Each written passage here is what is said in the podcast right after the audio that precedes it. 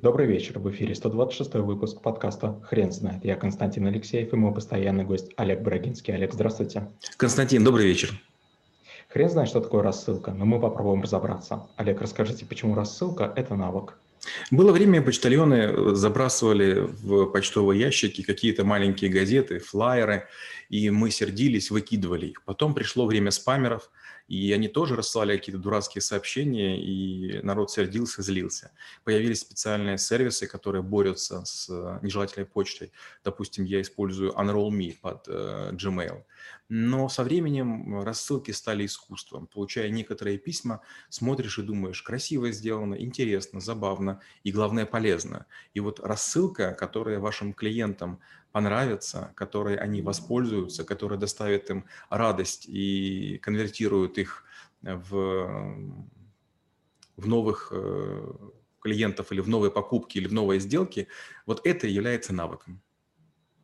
Как настроить рассылку наиболее эффективно, чтобы она не раздражала и была полезной? Но в первую очередь необходимо использовать специальные сервисы. Любая попытка делать в обычном почтовом ящике какие-то письма, она обычно на неудачу. Второе, если вы попробуете прицепить, прицепить много картинок, с большой вероятностью разные фильтры скажут, наверное, это сообщение не очень полезно, потому что обычно люди не цепляют много картинок. Третье, если вы используете слишком сложное форматирование, таблицы, какие-то кармашки, ряды, а, тоже программы скажут, ну, это очень похоже на спам. Поэтому нам нужно имитировать письмо обычного человека, желательно, чтобы оно было модульное, то есть там было приветствие конкретно Константина, конкретно конкретно Олега. Ну и понятно, чтобы там были какие-то вещи подстроены. То есть к мужчине обращаемся по-мужски, к женщине по-женски, к семье обращаемся в нейтральном ключе. А каких ошибок не стоит допускать? Ошибок бесчисленное количество. Во-первых, все спорят а, с большой или с маленькой буквы писать «вы». Я считаю, что с маленькой. Я считаю, что уважение в этом не заключается. Второе, давать ли какое-то обоснование, почему вторгаетесь в личную жизнь. Тоже я считаю, что не надо. Если человек берет трубку телефона или открывает письмо, он уже готов читать. Если трубка не поднята или письмо не открыто, ну, значит, все наши старания прошли зря. Третья ошибка – это чересчур часто делать рассылки, например, раз в неделю появляется эффект, который называется to burn the base, сжечь базу. То есть все больше и больше людей ваши письма отправляют в спам, потому что они от них устали и думают, боже мой, не хочу этот бренд, это название, этот логотип видеть. Сейчас тренд идет более на персонализированные рассылки или что-то иное? Я бы не сказал, что рассылки персонализированные. Дело в том, что было три волны. Первая волна – это когда к людям обращались по тексту. А, то есть было написано прям буквами наше имя. Потом вторая волна неожиданная была, когда можно было делать видеоприглашение.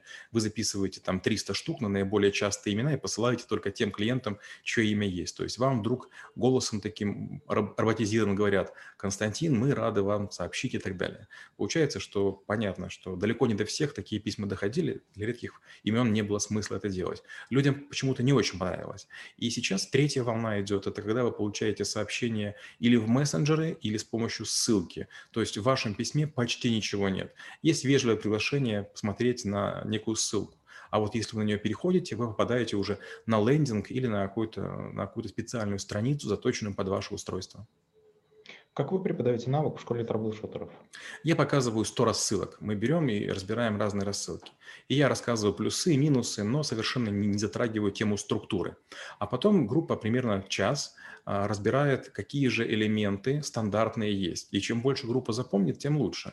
Потому что когда я показываю эти рассылки, в 100 рассылках я показываю 200 элементов. Группа обычно не может вспомнить даже 50. Я говорю, вот гляньте, это и есть искусство. Сделать так, чтобы из тушки не торчали ребра. То есть если вы видите какое-то животное, вы же наслаждаетесь движением кожи и мышц. А если оно будет очень худое, будут видны ребра, то есть будет видна структура, будет понятно, э, какие механики используются. Возникает какая-то грусть, тоска, и вы понимаете, что неладно скроен прототип.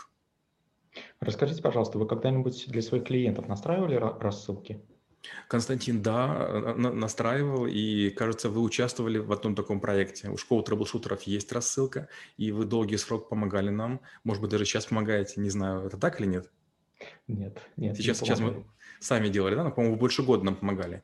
Да, мы пытались верстать э, сообщения, мы пытались сделать картинки, пытались сделать текст, разные теги вставляли, следили за тем, как это работает, выработали некую механику, при которой примерно четверть наших клиентов или учеников получают рассылку. Честно говоря, мы прекратили эксперименты, потому что вдруг оказалось, что большинство наших учеников сами добровольно приходят на сайт, и они говорят, нет, рассылку можете не присылать, вы зря тратите время, зря тратите ресурсы.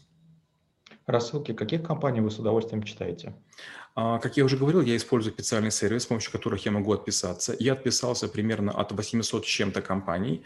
У меня в роллапе стоит 29 компаний, и только 9 рассылок я читаю. В первую очередь, конечно же, я читаю рассылки своих банков, которые управляют моими деньгами, потому что меня вообще волнует, что происходит на рынках, на которых я принимаю участие. Это раз – Второе – это транспортная компания и гостиницы. Вот, как, как правило, вот это все, что меня волнует. Даже Booking.com и TripAdvisor я рассылки не читаю. Олег, спасибо. Теперь на вопрос, что такое рассылки, будет трудно ответить. Хрен знает.